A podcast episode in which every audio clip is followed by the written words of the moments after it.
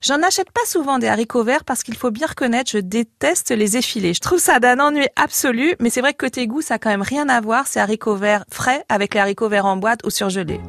Sur les marchés en ce moment, on trouve trois sortes de haricots verts. Donc il y a le vert classique. On trouve aussi le haricot beurre qu'on reconnaît à sa couleur jaune. Donc lui, il est un petit peu plus fondant en bouche que le haricot vert.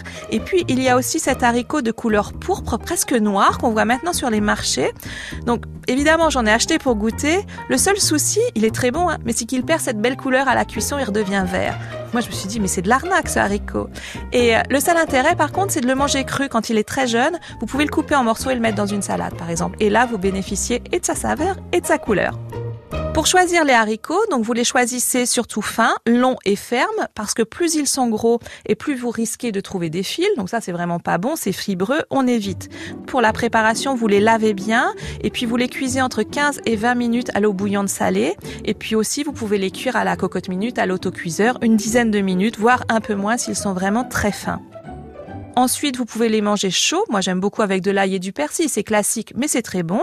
Vous pouvez les manger aussi en salade. Moi, j'aime beaucoup, façon salade niçoise ou alors avec des tomates et des oignons. C'est excellent. Et puis, je voulais vous proposer une recette un petit peu originale.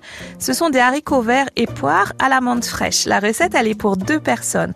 Donc, vous commencez par laver et équeuter sept poignées de haricots verts. Vous les cuisez à l'eau ou à la vapeur, mais pas trop. Il faut qu'ils aient une consistance al dente, comme les pâtes vous les égouttez et puis vous pelez la poire et vous la coupez en petits bâtonnets assez fins vous faites fondre 25 g de beurre dans une casserole avec deux cuillères à soupe d'eau. Vous ajoutez vos haricots verts, donc qui sont presque cuits complètement. Et puis au bout de deux minutes de cuisson, vous ajoutez les petits bâtonnets de poire.